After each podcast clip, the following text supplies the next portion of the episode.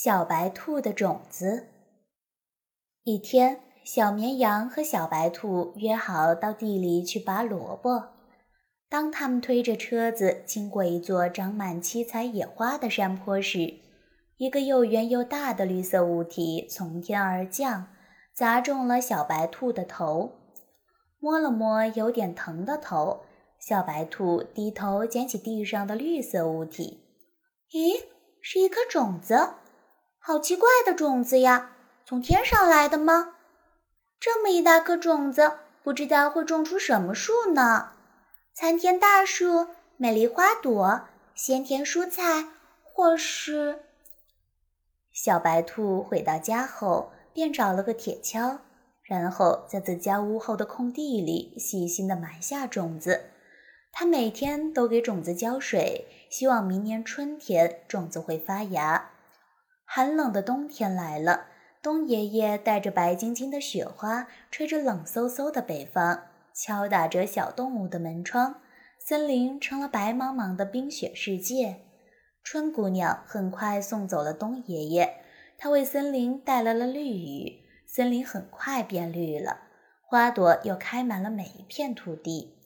小白兔每天都起早贪黑，照顾地里的蔬菜和屋后的种子。春天来了，所有种子都发芽长大了，可屋后那颗种子为什么还不发芽呢？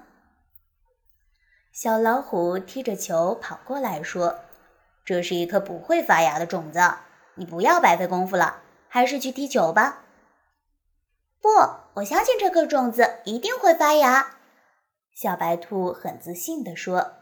夏天来了，小动物们都跑去戏水玩耍。小白兔依然在照顾着这颗种子。小猫咪围着游泳圈跳过来说：“这是一颗不会发芽的种子，你别白费功夫了，还是去游泳吧。”“不，我相信这颗种子一定会发芽。”小白兔不为所动地说。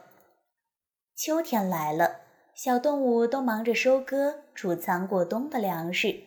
小白兔呢？它还在照顾那颗种子呢。小绵羊推着车子走过来说：“这是一颗不会发芽的种子，你别白费功夫了，还是去拔萝卜吧。”“不，我相信这颗种子一定会发芽。”小白兔很肯定地说。冬天又来了，屋后空地的种子在冬爷爷的雪花背下安然度过，春天悄悄地来临了。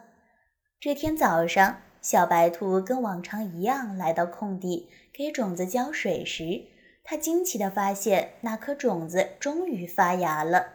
两片又大又厚的叶子在太阳光的照耀下闪闪发亮呢。这是一颗会发芽的种子。小白兔又蹦又跳，高兴得手舞足蹈。这颗种子会发芽，小动物们也欢呼起来。晚上，小白兔被一阵嗖嗖声吵醒了。它推开窗，咦，屋后空地怎么有棵大树？哦，原来是那颗刚发芽的种子，居然在一夜间长成了参天大树。这是什么树？那么高，或许伸到天上还能摘到星星吧？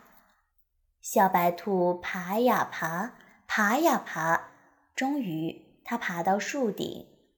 原来树顶离星星那么近，星星好大、好亮、好好看呀！